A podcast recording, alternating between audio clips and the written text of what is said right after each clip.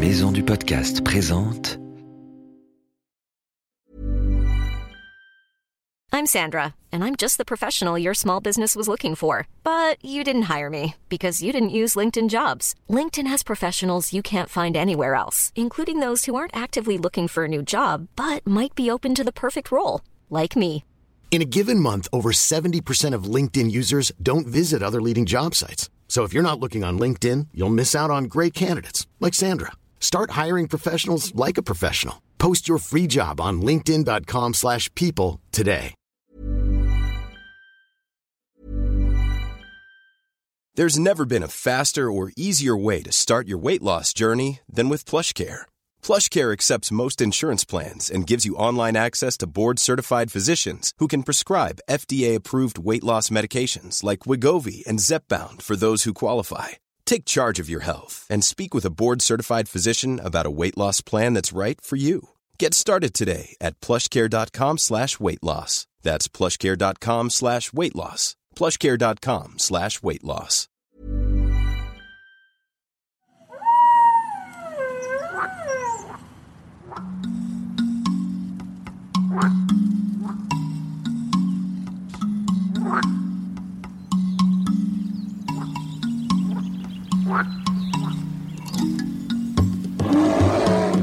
Salut nos petits aventuriers et bienvenue dans Wild, le podcast animalier.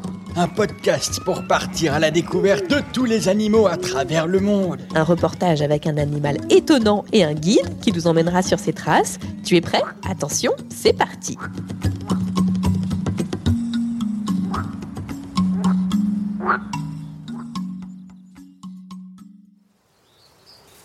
Ah, te voilà, enfin Qu'est-ce qu'il y a, professeur? Vous avez l'air de mauvaise humeur.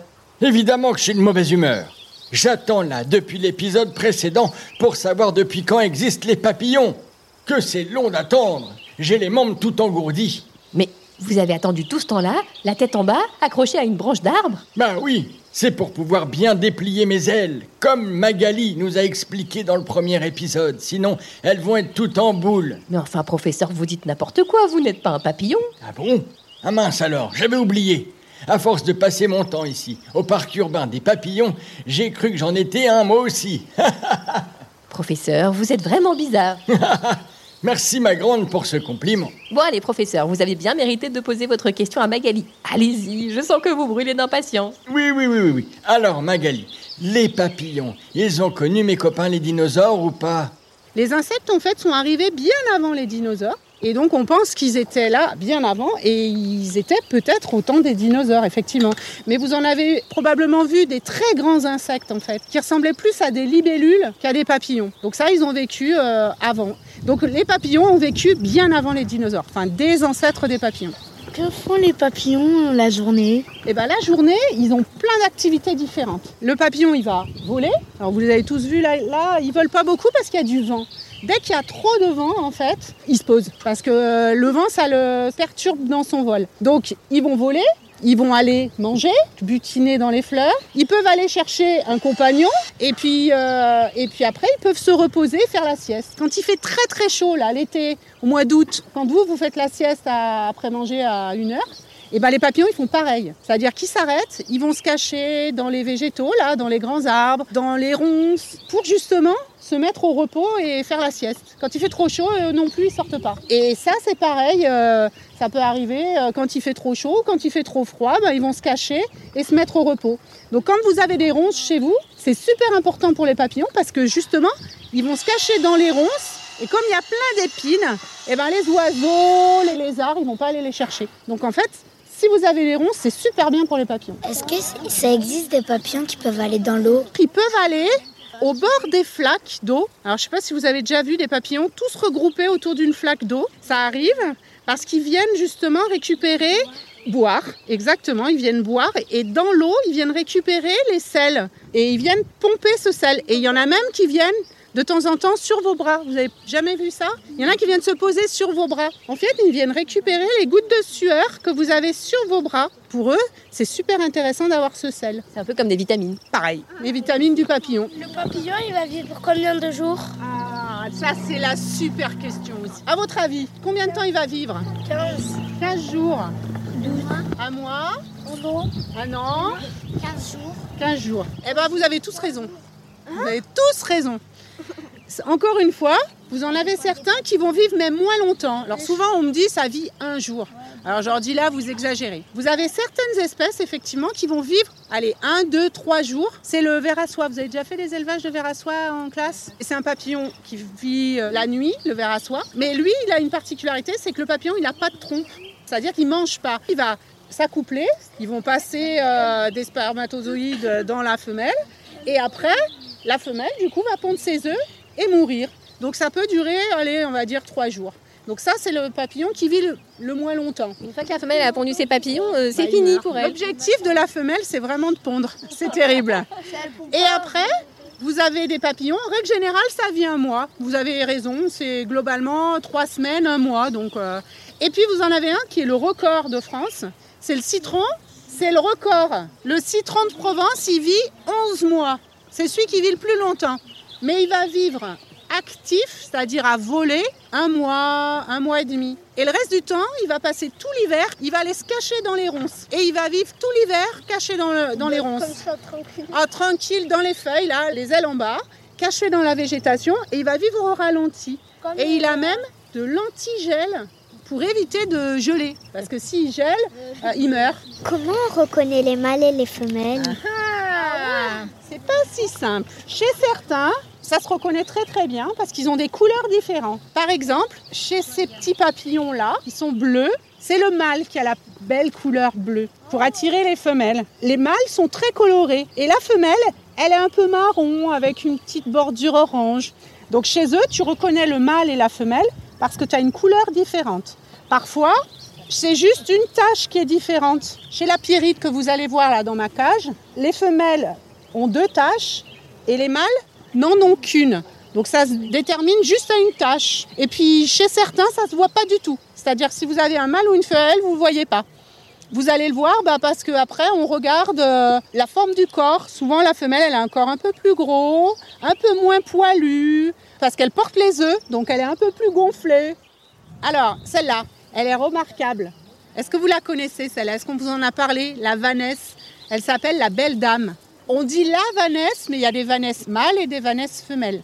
Alors elle, elle, est remarquable parce qu'elle migre. Vous avez des papillons qui vont partir d'un endroit parce qu'il fait trop froid et ils n'ont plus à manger et aller monter dans un autre où il y a plus à manger. Donc vous avez des papillons qui vont migrer. Et la belle dame, elle en fait partie. Elle, elle a une particularité. Soit elle migre de chez nous dans le sud et elle monte dans le nord jusqu'à Paris, soit elle peut arriver de l'autre côté de la Méditerranée. Donc elle arrive de l'Afrique du, Nord et elle va arriver jusque chez nous. Donc vous voyez des petits papillons comme ça, mine de rien, ça arrive à parcourir des centaines de kilomètres.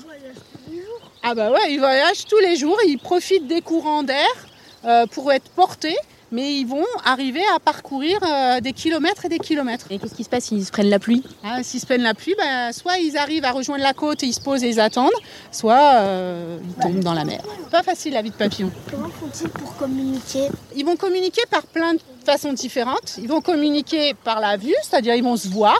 Ils ont des gros yeux, les papillons. Vous avez déjà regardé les yeux de papillons? Oui. Alors, ils ont des yeux, alors pas comme les mouches, mais ils ont des yeux avec euh, des petits alvéoles. Et du coup, ils vont voir en mosaïque. Pas une image comme vous, vous le voyez. Eux, ils voient noir et blanc. Ah non, ils voient les couleurs. Ils voient les couleurs. Ils voient pas les mêmes que toi. Ils voient avec des petites mosaïques, tout en, en petits, en petits morceaux, comme si vous faisiez un puzzle. Mais ils vont voir très bien. Donc soit ils vont se voir par les couleurs, du coup euh, ils vont être attirés par les couleurs, soit ils vont se sentir avec les antennes.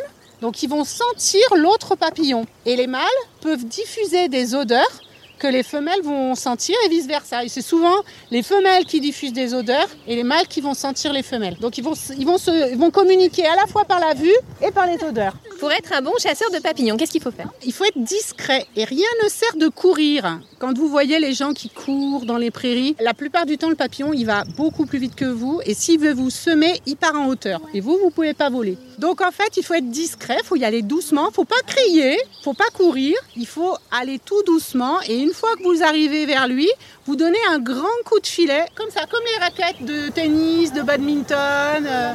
Est-ce qu'il faut avoir peur des papillons? Alors non, parce que ça pique pas et ça ne mord pas. Donc euh, ça ne fait rien. Et pourquoi c'est important pour la nature? Et bah parce que ça sert de nourriture pour la nature et puis ça sert aussi à polliniser les fleurs.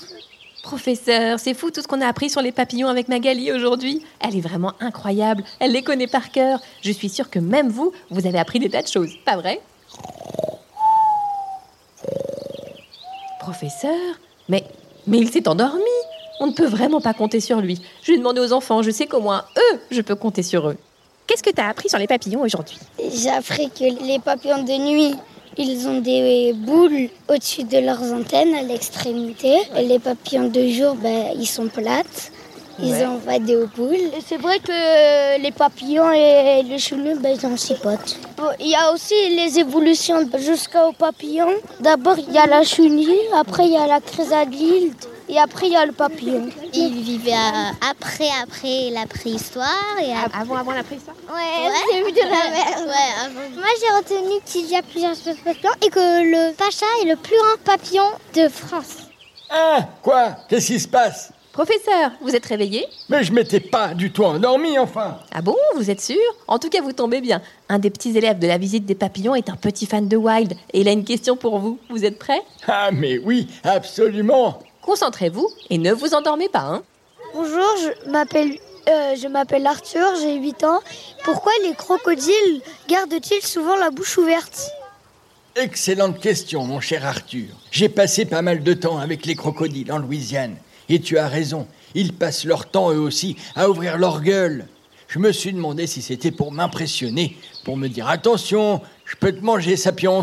Et alors, c'est pas ça? Mais pas du tout C'est parce qu'ils ont trop chaud. Trop chaud? Ah bon? Comme ton chien, tu vois, quand il a trop chaud, il halète, il sort sa langue. Les crocos, c'est pareil, c'est leur système de refroidissement. En gros, ils transpirent par la bouche, et le plus étonnant, c'est qu'ils peuvent même la laisser ouverte en dormant. Ça alors, c'est très bizarre. Fascinant, tu veux dire Les crocos sont fantastiques. Merci Arthur pour ta super question. Les enfants, vous pouvez continuer à envoyer vos messages vocaux sur les réseaux sociaux. Vous pouvez dire à vos parents que Wild est sur Facebook et Instagram. Ah, face de bouc toi-même Facebook, professeur, pas face de book. Je comprends rien au langage des jeunes.